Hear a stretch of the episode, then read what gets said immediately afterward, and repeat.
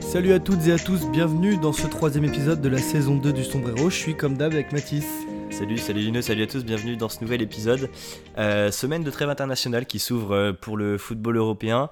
Euh, L'occasion voilà, de faire déjà un premier bilan après deux mois de compétition et puis également un bilan de ce qui s'est passé sur ce dernier week-end de championnat avant le mois d'octobre. Alors on va commencer en parlant de Ligue 1.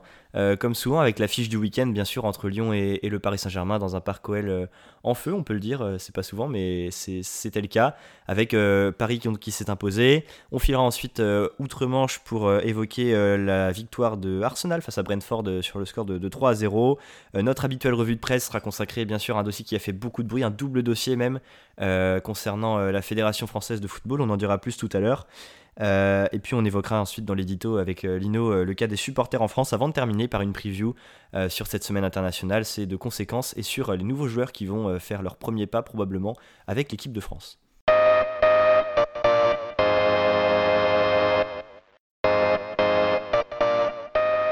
Exactement Mathis, c'est bah, comme d'habitude un, programme assez chargé. On va commencer du coup par, par l'affiche du week-end, le choc de Ligue 1 entre l'Olympique lyonnais et le Paris Saint-Germain. Au final, une euh, courte victoire, par la plus petite démarche, puisque Paris s'impose uniquement 1-0. Alors, on pouvait penser avant le match que Lyon pouvait faire quelque chose, accrocher le Paris Saint-Germain. Au bout d'un quart d'heure, Paris qui marque, qui gagne 1-0, on, va dire, on, aurait pu dire que ça allait tuer le, suspense. Et finalement, non. Lyon s'est bien relevé dans, le match, a manqué cruellement d'efficacité, ça on y reviendra évidemment. Mais au final, on a quand même euh, un match assez équilibré où les deux équipes se sont livrées à un vrai match très intéressant. Oui, tout à fait, tu, tu l'as très bien résumé. Euh, on s'attendait peut-être après 5-6 minutes à une autre physionomie euh, sur ce match-là. Euh, c'est vrai qu'on aurait pu se dire, bah, en fait, il a suffi 5 minutes à, Paris pour rendre totalement obsolète la formule de l'OL, qui était assez audacieuse, parce qu'on va le rappeler quand on va évoquer les compositions, mais on avait Peter Boss qui avait fait le, le choix de mettre en place un 4-4-2 pour tenter de, on va dire, d'innover pour mieux happer l'animation offensive des Parisiens. Donc pour ça, il avait euh, aligné un excellent Anthony Lopez qui à 9 dans l'équipe, on aura l'occasion euh, d'y revenir. Et puis donc Tagliafico, Castello Luqueba, Thiago Mendes de retour dans un rôle euh, de défenseur central. Et puis Malo Gusto bien sûr à droite. Donc 4-4-2, les 4 milieux du coup, c'était Carl Toko et Cambi et puis Tété sur les, côtés avec Corentin Tolisso et Cacré dans, dans l'axe. Et puis Lacazette et Moussa Dembélé, leur première association de la saison qui avait pour tâche de faire du mal à la défense parisienne. Paris aligné euh, quant à lui euh, dans son habituel 3-4-3, donc avec Donnarumma, Sergio Ramos, Marquinhos et Danilo Pereira qui venaient suppléer euh, Kipembe. Et puis Hakimi et Nuno Mendes, Fabian Ruiz qui était aligné à côté de Verratti, et puis avec bah, bien sûr Messi, Mbappé et Neymar, qui ont eu un match assez contrasté tous les trois. C'est sûr. Et je vais rebondir sur juste la fin de, ce que tu disais. Le match contrasté pardon, du, du trio d'attaque du Paris Saint-Germain, puisque Messi et Neymar ont sorti un match assez plein. Moi, je trouve que Neymar est assez bon. Messi, c'était vraiment le chef d'orchestre de cette équipe. Seul Mbappé n'a pas du tout été au diapason. Et ça se mesure notamment euh, à l'ascendant qu'a pris euh, Thiago Mendes euh, dans le duel face aux jeunes Français. Thiago Mendes qui récolte la note de 8 sur 10, il me semble, dans l'équipe ce matin, qui fait un match très complet. Et honnêtement, quand je vois la différence de son niveau palier, donc son niveau moyen et son niveau plafond, son niveau maximum, c'est abyssal. Ça me, ça me fait poser des questions comme cet Olympique lyonnais, on le sait, c'est toujours le même problème, est capable de se sublimer. Mais pourquoi ne pas fournir ce genre d'effort, ce genre de match constamment? Alors après, au niveau du coaching de Peter Boss, un peu déçu, honnêtement, déjà de mettre Toko et Kambi. Bon, de manière générale, c'est jamais une bonne idée d'avoir un joueur qui ne sait pas aligner de passe dans son équipe. D'autant plus qu'en face, il y a Hakimi et Sergio Ramos. Donc face à Hakimi, il pouvait pas le prendre de vitesse parce qu'Hakimi court plus vite. Et face à Ramos, même si Toko Ekambi est plus rapide, euh, il n'a pas une science du jeu qui lui permet de prendre l'ascendant sur Ramos. Donc euh, c'était compliqué. Si j'avais dû faire des changements comme euh, Peter Boss l'a fait à la mi-temps, j'en aurais fait deux.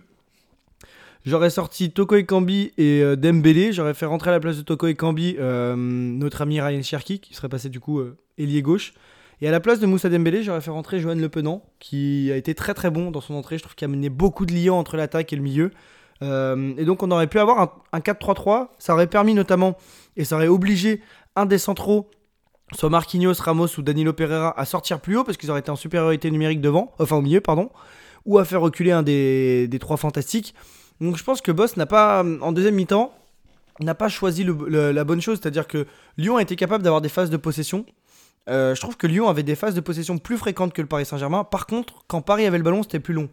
C'est-à-dire que euh, Lyon pouvait avoir des phases de possession plus fréquentes de 30-40 secondes, grand maximum.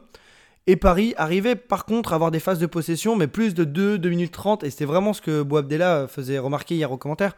C'est des phases de possession assez longues du Paris Saint-Germain. C'est ça que j'ai bien aimé et ça se mesure au niveau des stats. Paris a 66% de possession de balle. Donc, euh, donc voilà, mais euh, Lyon a, réussi quand même 357 passes. C'est quand même euh, relativement beaucoup pour une équipe qui a que 34% du, du, ballon. Donc c'est pour ça que je trouve que Lyon n'a pas démérité. Et bien sûr, Mathis, tu reviendras dessus, je pense a manqué de justesse dans le dernier geste, mais c'était criant. Et quand on voit la performance d'Alexandre Lacazette, bah, c'est un peu inquiétant, je trouve. Oui, tout à fait. Ça a été un match assez ouvert. C'est vrai que les deux coachs euh, l'ont souligné euh, en après-match, si je dis pas de bêtises.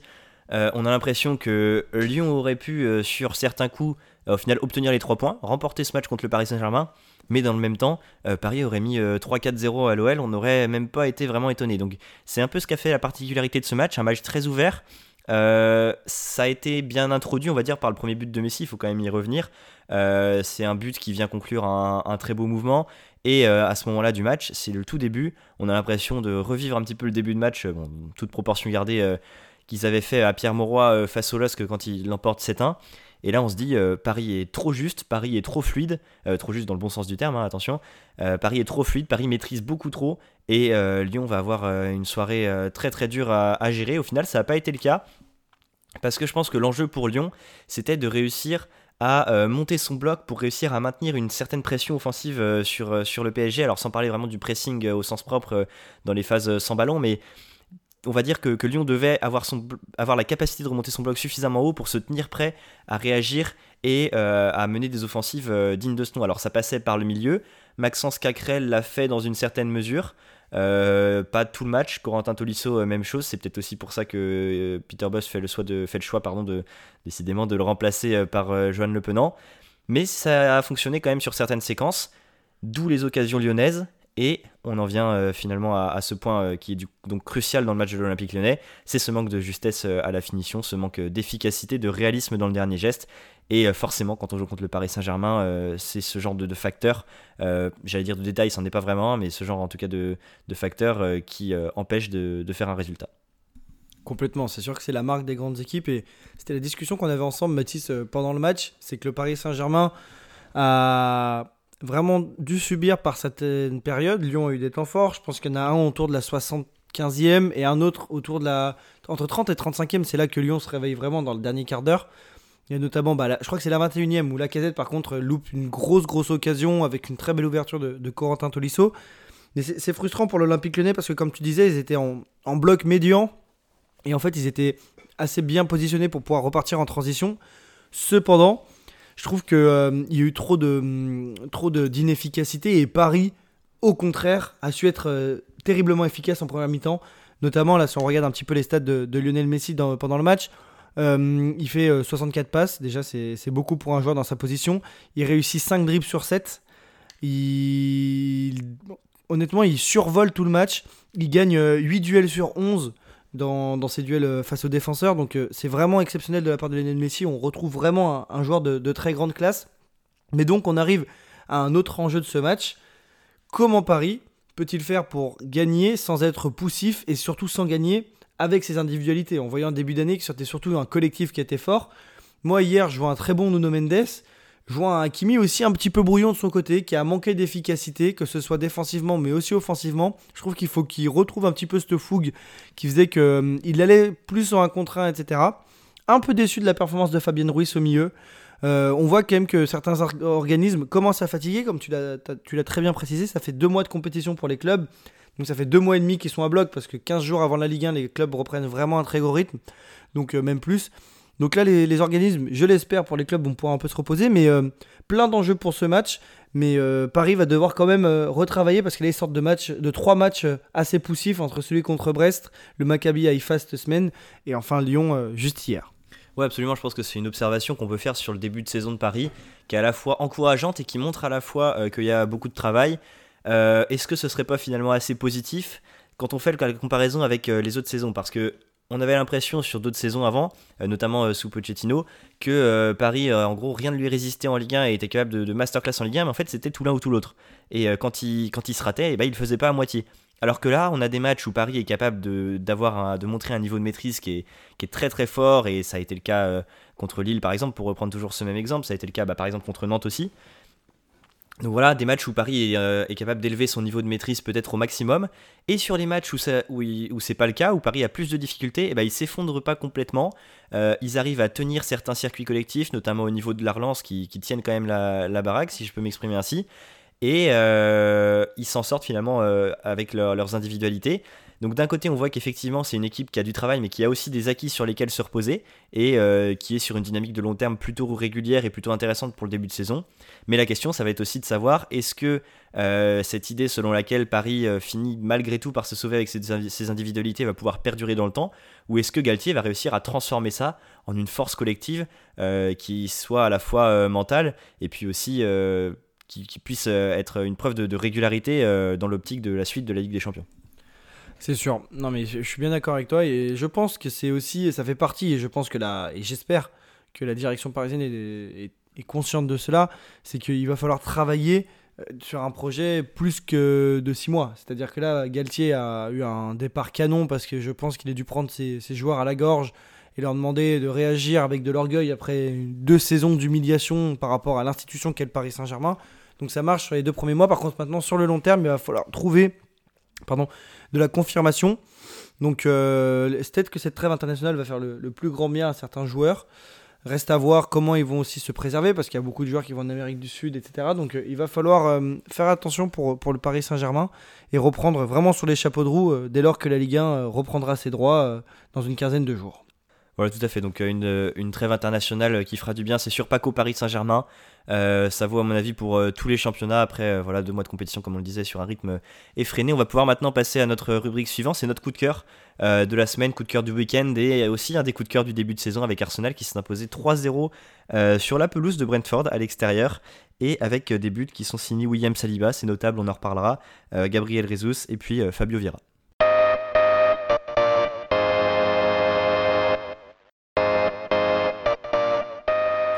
En effet, Mathis, c'est euh, plus que 90 minutes euh, sur lesquelles on va s'attarder aujourd'hui euh, du côté d'Arsenal. On va vraiment aujourd'hui s'attarder un petit peu sur ce que fait Mikel Arteta depuis le début de la saison. Il faut dire que moi, j'étais pas du tout client de la méthode Arteta depuis le début. Je trouvais que c'était un peu trop facile d'avoir un nom dans le football et de se dire de l'héritage de Guardiola, de mettre en place une défense à 3, de vouloir faire des relances à l'arrière, de prendre 4-0 et de dire mais oui, mais on a essayé de jouer. J'étais vraiment pas du tout client. Et pourtant, je consommais beaucoup de matchs d'Arsenal parce que malheureusement, je me disais que des joueurs comme David Luiz, William avaient encore peut-être une chance de performer en, en première ligue. Je me disais que euh, Aubameyang pouvait encore euh, faire vibrer euh, comme il le faisait à, Dortmund ou, bien à Saint-Etienne. Mais non, c'est bien une nouvelle équipe, vraiment une nouvelle façade qui s'est mise en place depuis, je trouve, la saison dernière ou après les trois défaites inaugurales. Et on le voit très bien dans la série All or Nothing sur Amazon Prime que je vous conseille évidemment qui a un renouveau à Arsenal. Et c'est vraiment, on va dire que l'année dernière, c'était un petit peu l'ébauche. Donc il y a ces regrets de se dire, bah, ils sont pas en Ligue Europa, ils finissent juste cinquième à deux points de, Tottenham.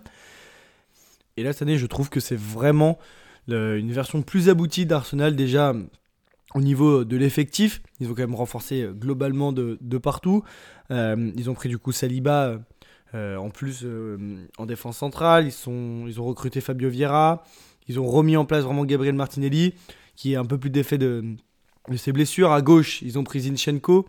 Euh, Tierney revient bien aussi. Et enfin, devant, vraiment la recrue majeure, c'est lui, c'est Gabriel Jesus. Pardon, Jesus.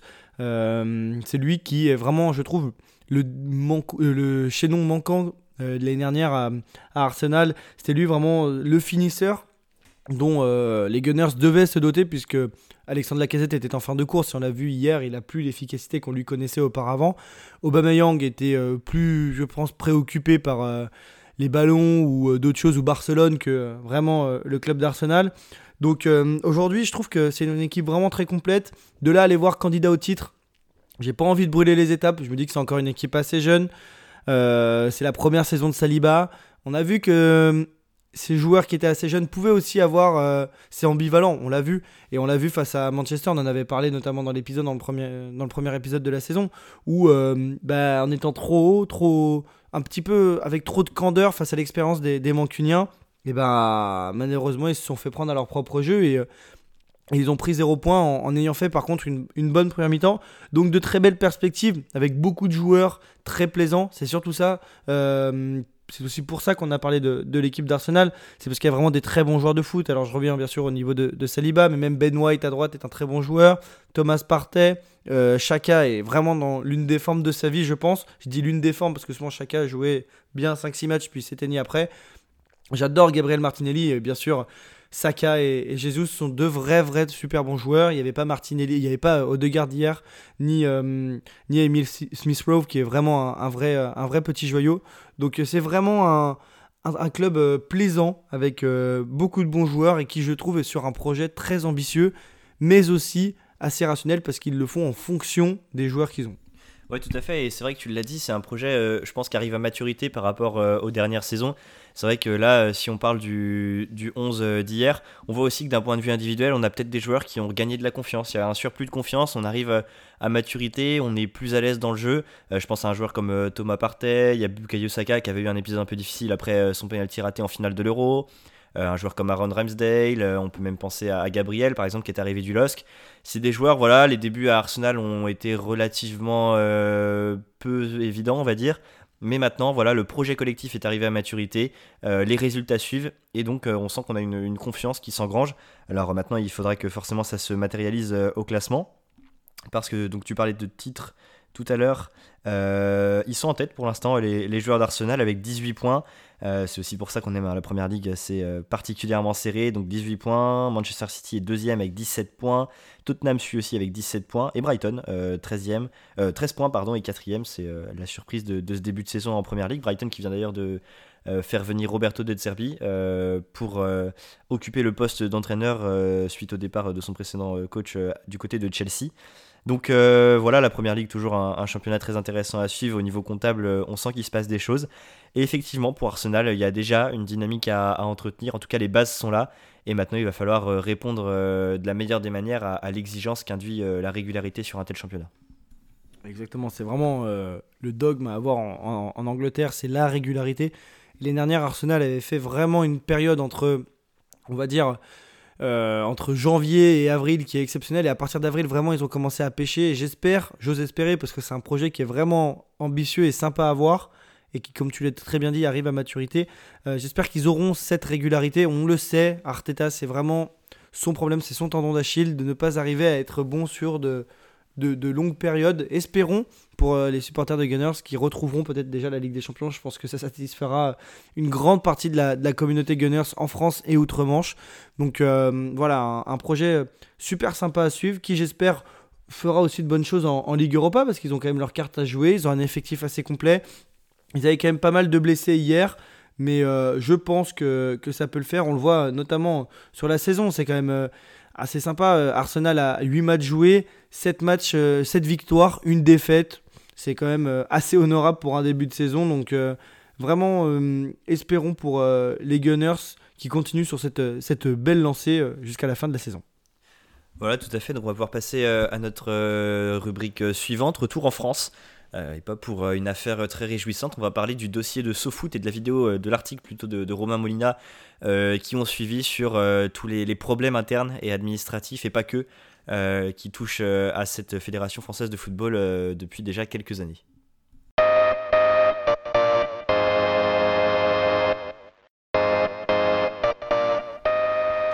En effet, Mathis, bombe, une bombe qui est vraiment tombée sur notre football français, sur nos instances. Alors, ce serait hypocrite de dire que personne s'en doutait parce qu'on sait très bien que le, milieu du sport, de la réussite, de l'argent et du pouvoir sont des milieux où souvent il y a des, frictions, des choses pas très nettes qui s'y passent. Et malheureusement, pourquoi l'instance du football français aurait été épargnée alors que moult et moult personnes dans ces instances-là étaient soupçonnées? Et surtout que ce ne sont pas les premiers et j'espère que ce seront les derniers, mais je ne sais pas comment sera la suite.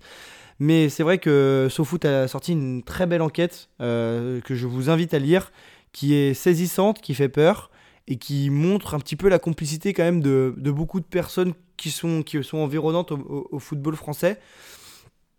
C'est saisissant, c'est, ça fait vraiment peur et on se, on se rend compte un petit peu du, de la, de la, grandeur du problème, même si je pense que si ça s'est sorti, c'est sûrement qu'il y a d'autres choses qui n'ont pas pu être sorties. Et je pense qu'il y a encore pire. Euh, Romain Molina a dit qu'il allait sortir une nouvelle salve d'informations cette semaine. On en saura encore plus ce mercredi, il me semble.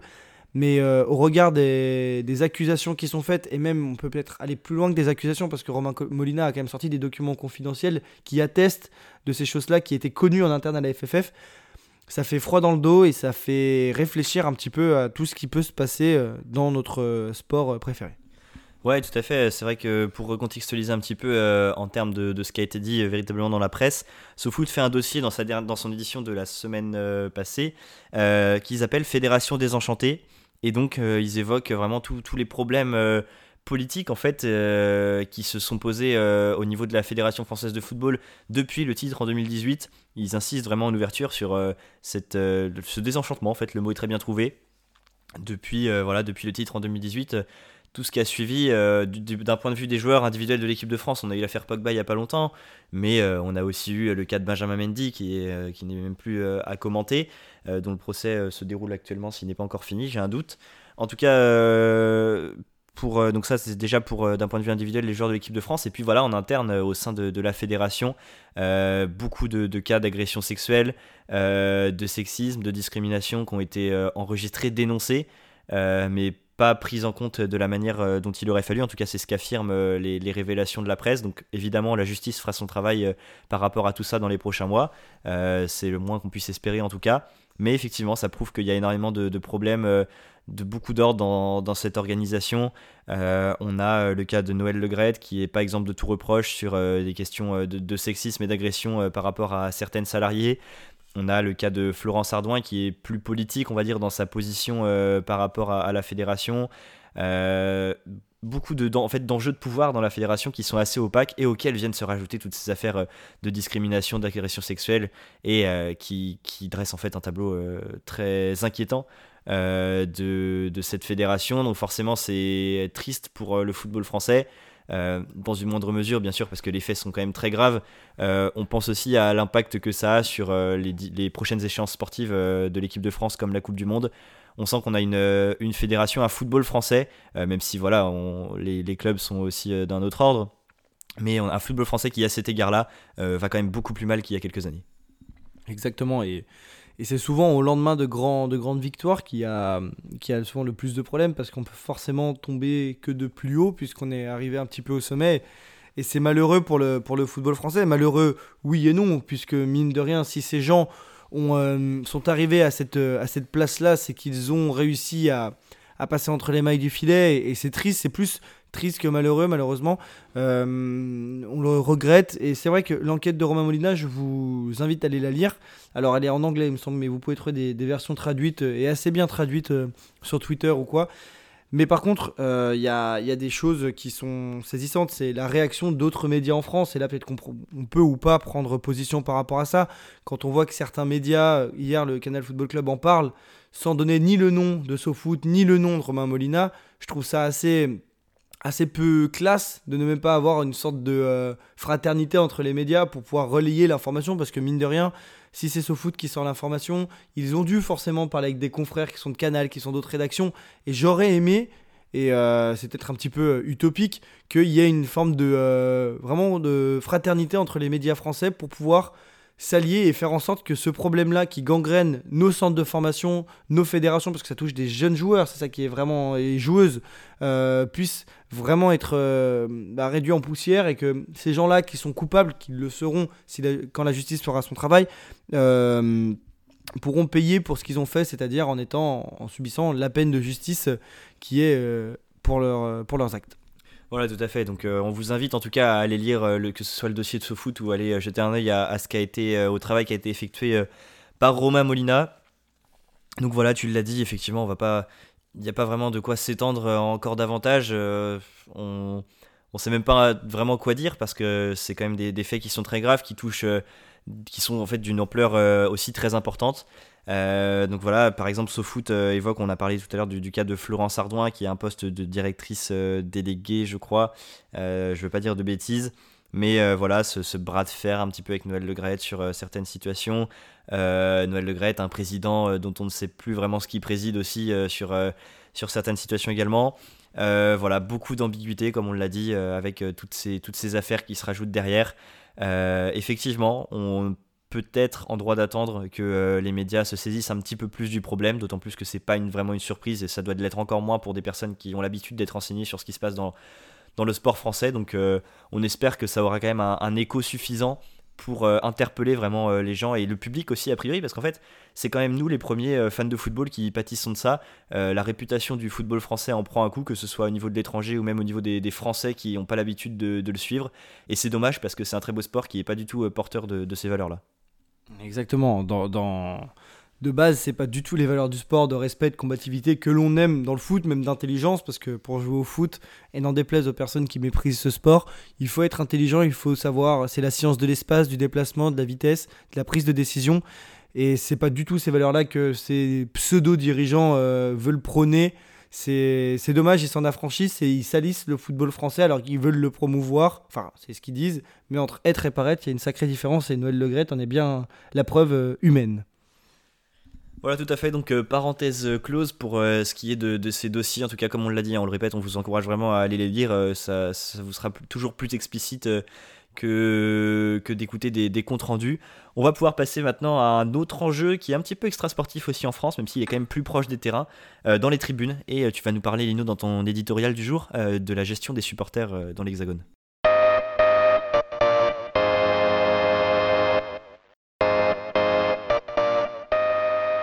Exactement, je l'ai nommé un petit peu euh, l'enjeu du rapport entre les politiques et les supporters en France. Depuis 2020, le championnat français est très souvent haletant, on vous en parle, fait éclore des joueurs magnifiques, élégants, performants, souvent raillés pour son jeu peu technique, la Farmer League a su redorer son blason jusqu'à devenir la Ligue des talents. Cependant, si le spectacle sur le rectangle vert est splendide, celui en tribune est souvent synonyme de violence. Et à l'horizon des Jeux en 2024, la France devra prendre les mesures nécessaires pour que sportifs et spectateurs soient au diapason. Entre déni et récupération politique douteuse, le cas des supporters en France est une vraie épine dans le pied pour la classe politicienne. Trop risqué de se ridiculiser en intervenant sur un sujet que peu maîtrisent, nos hauts fonctionnaires adoptent alors la technique du passager clandestin.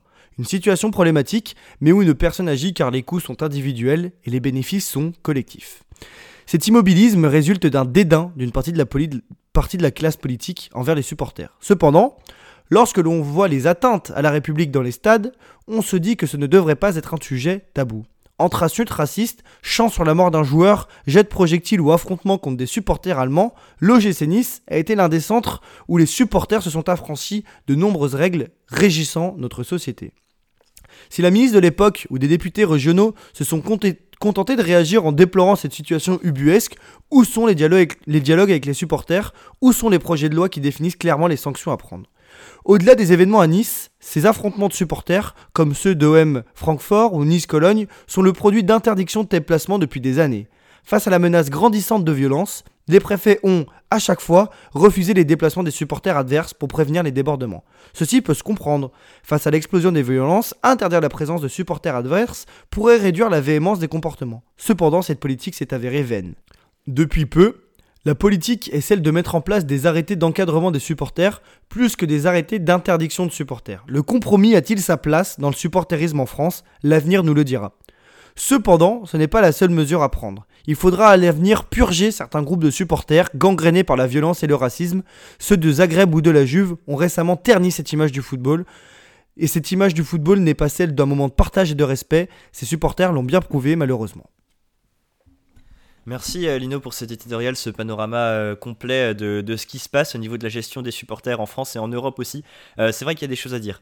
Tu as très bien évoqué, c'est peut-être le phénomène qui est le plus d'actualité, toutes les images qu'on a vues qui sont absolument sidérantes, des supporters, on a vu ceux du Dynamo Zagreb à Milan, on a vu aussi ça se produire dans les stades, au Vélodrome par exemple, dans, le parcage sur le dernier match de Ligue des Champions, avec des supporters qui, font tout simplement des saluts fascistes c'est complètement sidérant de se dire que c'est ce genre de geste et de comportement a encore sa place, puisse encore avoir sa place dans les stades de foot et dans le sport. Et c'est des images qu'on voit de plus en plus régulièrement. Ces dernières semaines, elles, se comptent par, j'allais dire par dizaines, c'est peut-être un petit peu exagéré, mais elles sont en tout cas nombreuses. Alors il y a ce problème-là. Euh, qui est aussi euh, politique. On a également euh, tout le problème qui environne les gestions des déplacements euh, à l'échelle française, parce qu'on a beaucoup parlé aussi euh, dans les médias, par exemple, de tout ce qui a été relatif à la finale de la Ligue des Champions. Évidemment, ça a été un fiasco, mais c'est vrai que euh, quand on écoute ceux qui se saisissent depuis assez longtemps et ceux qui s'intéressent depuis assez longtemps à la gestion des supporters en France, notamment des ultras en déplacement dans les stades de Ligue 1 et Ligue 2, eh bien, on a là un, symptôme du manque de, coopération et du manque peut-être de pédagogie aussi des autorités françaises, notamment des préfectures.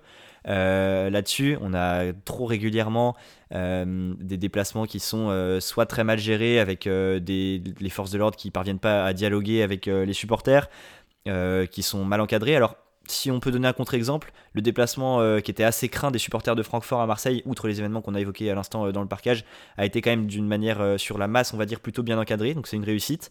Mais voilà, c'est pas le cas pour toutes les rencontres.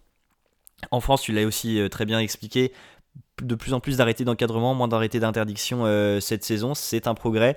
Mais quand on voit aussi que des arrêtés d'encadrement sont pris, par exemple de limitation du nombre de supporters dans le parcage, en invoquant des événements euh, qui sont complètement anecdotiques, un festival de cerfs-volants pour prendre un exemple absolument bête, si on peut dire ça comme ça, il y a quelques temps, je me souviens même plus de l'endroit qui était concerné. Mais voilà, là aussi, on va dans le sens d'un manque de dialogue et euh, je pense que c'est regrettable. Alors bien sûr, euh, la faute n'est pas entièrement du côté des autorités. On a aussi euh, un travail pédagogique à faire du point de vue des supporters qui est important, qui n'est pas négligeable. Mais on est obligé, je pense, de s'orienter vers une politique avec plus de compromis, plus de dialogue. Il y a beaucoup d'instances représentantes des supporters qui travaillent là-dessus. Euh, quand on voit par exemple que l'UEFA a autorisé le retour des tribunes debout euh, sur les coupes européennes cette saison, c'est un exemple, mais c'est aussi le résultat de beaucoup de travail de la part des, institutions de supporters. Donc il y a des pistes de progrès. Maintenant, il faut qu'on euh, puisse avoir beaucoup plus de coopération à ce niveau-là. Exactement, Mathis. Et si je veux, euh, je suis d'accord avec toi, mais si je veux aussi donner un contre-exemple et essayer de ne pas être d'accord, comment autoriser la pédagogie quand on voit ce qui se passe dans les tribunes? C'est-à-dire qu'à chaque fois qu'on autorise un déplacement, les mecs se mettent sur la gueule. C'est, vraiment, moi, c'est pas du tout l'image du foot que, j'apprécie, mais c'est, c'est vraiment, c'est des situations ubuesques où les mecs sont juste là pour se battre. Quand on voit que lors des affrontements entre Nice et Cologne, il y a des supporters qui ont été virés des groupes. Enfin, non, il y a des, anciens supporters du PSG issus d'un groupe dissous par le PSG qui sont encore là. Ces gens-là ne doivent même plus avoir leur place dans la société parce que s'ils viennent se battre au stade, ils vont se battre dans la rue, ils vont se battre dans un bar parce que le stade, avant tout, c'est un lieu social. Comme vous allez, je sais pas moi, vous allez à la plage. Les gens, c'est aussi, il y a des gens qui sont juste fans de foot, ils sont pas euh, supporters ultra. Il faut respecter ça. Il y a différentes classe de supporters sans les hiérarchiser dans un stade. Et ces gens-là, pour moi, les hooligans, n'ont pas leur place. Ce ne sont pas des amoureux du sport. Et des gens ne seront peut-être pas d'accord avec moi. Mais j'étais en, en, tribune euh, active à, Geoffroy Guichard pour Saint-Etienne-Monaco. Euh, c'était en, avril 2022. Des, supporters à côté de moi, donc il y a eu le plus gros craquage d'Europe, il me semble, en, en, nombre de torches. Il y avait plus de torches que de personnes susceptibles d'en porter dans le, dans le, dans le COP. J'étais en COP Sud. Et je, vous ne me ferez pas dire la chose inverse, ce ne sont pas des supporters ceux qui jettent des fusées ou des fumigènes sur des joueurs sur la pelouse. C'est pas possible, c'est pas ça le, football, là c'est de la dangerosité. Et j'ai écrit aussi cet édito parce que ce matin, il y a eu 30 supporters stéphanois qui ont été interpellés pour les événements euh, après euh, ce qui s'est passé face à Auxerre, mais ce ne sont pas des gestes qui ont leur place dans un stade de foot. Et c'est pour ça que je parlais de purge, parce que le terme est peut-être un peu fort, mais il faut savoir dissoudre des supporters qui sont, certains, pas des criminels, mais ce sont des délits ce qu'ils font peuvent tuer.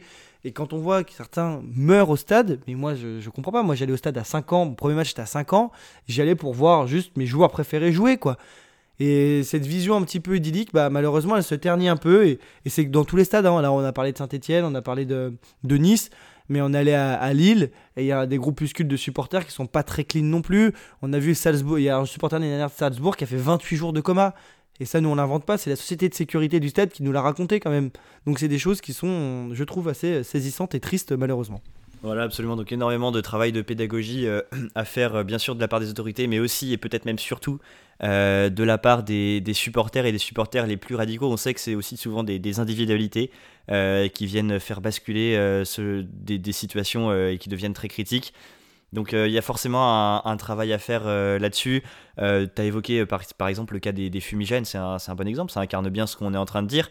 les fumigènes dans les stades, quand c'est bien utilisé, la plupart des groupes ultra savent le faire absolument parfaitement et il n'y a jamais, a jamais de, problème, donc très bien. et la LFP, la Ligue, est, la première à s'en servir quand il s'agit de faire sa communication. Mais c'est vrai que maintenant, quand il s'agit aussi d'utiliser des torches, des, des, pétards qui sont là, cette fois véritablement dangereux, et ben là aussi, euh, ça ternit, euh, ça n'apporte pas grand chose au spectacle et puis euh, ça ternit l'expérience du match quand c'est même pas carrément, carrément dangereux. Donc faut trouver une demi-mesure à un moment, je pense, un compromis. et ce sera sûrement tout l'enjeu des prochains mois, des prochaines années, parce que je pense que c'est un sujet qui est appelé à, prendre de plus en plus de place dans les discussions qui se font autour du football, notamment en France. Exactement, et troisième sujet, on va encore rester euh, dans le territoire français puisqu'on va parler de la sélection euh, française euh, qui va se rejoindre aujourd'hui à Clairefontaine pour les deux matchs de Ligue des Nations face à l'Autriche et au Danemark et face à la, pluie de blessures qui est en équipe de France, de nouvelles têtes arrivent. quel regard penser et quel regard avoir un petit peu sur cette nouvelle équipe de France et est-ce que c'est inquiétant ou est-ce que c'est bien aussi d'avoir de nouvelles têtes malgré le fait que ce soit quand même la dernière sélection avant la liste officielle le 9 novembre, il me semble.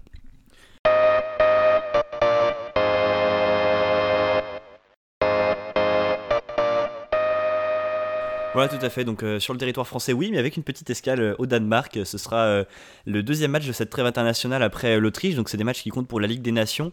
on en revient à l'effectif. Tu l'as très bien expliqué. Énorme puits de blessures. On en avait parlé la semaine dernière dans le cadre de notre revue de presse.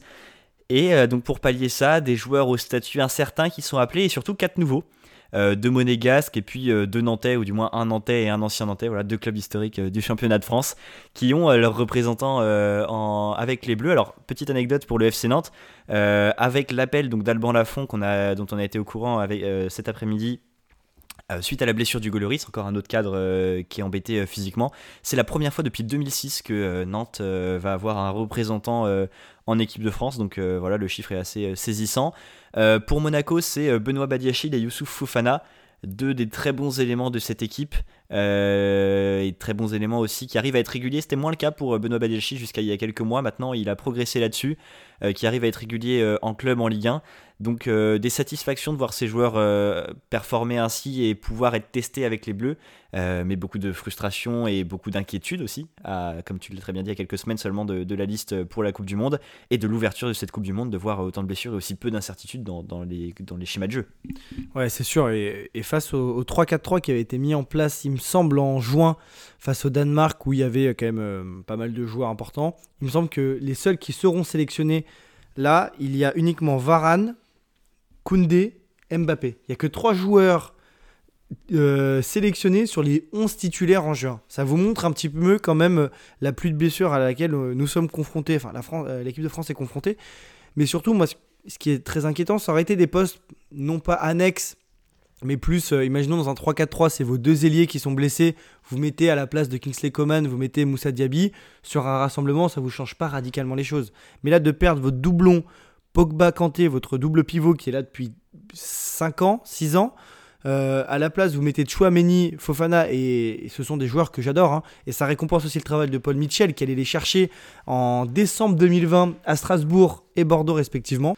Mais du coup, ce sont des, complémentarités à retrouver, même si Chouameni et, Fofana en jouent ensemble. Il me semble que le, format de l'équipe de France ne vous permet pas d'avoir quand même des, complicités qui se retrouvent en club où vous entraînez quand même constamment ensemble à l'entraînement, etc. D'autant plus que Chouameni occupe pas la même position au Real que celle qu'il avait euh, à Monaco. Donc il va falloir trouver des, des automatismes, de même à gauche où euh, Théo Hernandez est blessé, euh, donc remplacé par Lucadine qui est quand même un joueur très moyen, rappelons-le. Même s'il a des qualités, mais c'est pas celui qui vous fera vraiment la différence. C'est un joueur un petit peu neutre. et puis devant, un peu de regret. J'aurais bien aimé voir Martin Terrier, même s'il fait pas un super début de saison. Même si celui de, de Randall Colomiani, il y a eu forte confrontation sur euh, Twitter entre les supporters nantais et, et rennais sur, sur ce choix, euh, même si Colomiani fait un, début de saison plein de fougue et avec beaucoup de d'ambition, je trouve, à Francfort, et c'est tout à son honneur.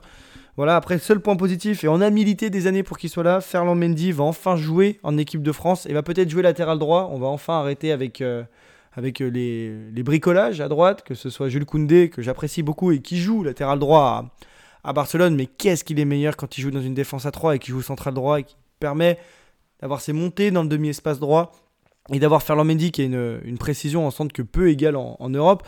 C'est vraiment se priver de, beaucoup quand on, on, ne sélectionne pas Ferland Mendy. Donc, euh, donc voilà, c'est le seul point positif, j'ai envie de dire, et un peu triste pour euh, aussi Ben Yedder qui est complètement relégué au 5e ou 6e rang euh, en équipe de France. Ouais, tout à fait. Il y a un vrai enjeu. Il y a beaucoup de, cartes qui sont rebattues sur, sur cette liste et sur ce rassemblement. Euh, bon, bah, bien sûr, euh, en tant que supporter nantais, vous vous en doutez, très heureux de voir euh, Randall Colomiani et, et Alban Lafont faire leur premier pas avec l'équipe A de la sélection nationale. Maintenant, je pense que les cadres vont avoir un rôle à jouer, ou du moins ce qu'il en reste. Je pense à des joueurs comme Olivier Giroud qui revient. Antoine Griezmann, Raphaël Varane, ça va être des joueurs dont le rôle va être absolument crucial pour pouvoir retrouver une, déjà un, véritable esprit collectif, créer un véritable esprit collectif avec tous ces jeunes, avec tous ces joueurs au statut un peu incertain. Euh, en vue du mondial, ils vont avoir vraiment un, rôle absolument capital et euh, il y a beaucoup de responsabilités qui vont reposer sur eux et aussi sur Didier Deschamps parce que mine de rien, il a plus beaucoup de temps pour trouver des solutions euh, sportives, purement sportives et dans le jeu. Ouais, exactement. Et, après avoir fait la transition vers un 3-4-3, après un 4-2-3-1, euh, il va pas falloir changer euh, tout à l'issue du mondial. On sait que les changements juste avant le mondial sont souvent de mauvais augure. Donc, euh, donc espérons pour l'équipe de France qu'ils puisse un petit peu s'appuyer sur, par exemple, la bonne forme de Ousmane Dembélé récemment, celle qui est assez convenable de Jules Koundé, même s'il est pas, il est un petit peu fautif sur le but du Bayern, le deuxième de Leroy Sané cette semaine. Et puis peut-être que Giroud puisse amener sa fougue qu'il a depuis le début de la saison parce qu'il me semble qu'il est déjà à 5 buts. Donc euh, voilà, une efficacité que lui on connaît, qu'on lui connaît, pardon. Donc voilà, beaucoup, beaucoup d'enjeux pour, pour cette, euh, cette euh, semaine d'équipe de France où ces deux matchs ne seront pas aisés puisque se déplacer en Autriche et non, se déplacer au Danemark et recevoir l'Autriche ne sera pas vraiment facile. Voilà, deux belles sélections européennes, elle l'avait montré euh, durant le dernier Euro. En tout cas, nous, de notre côté, on espère que euh, ce troisième épisode de cette deuxième saison euh, vous aura plu. Vous, on vous invite, comme d'habitude, à, écouter cet épisode sur Spotify et Apple Podcast. Et vous pouvez nous retrouver sur nos réseaux sociaux, Instagram et Twitter. Voilà, on vous donne rendez-vous donc la semaine prochaine pour un nouvel épisode.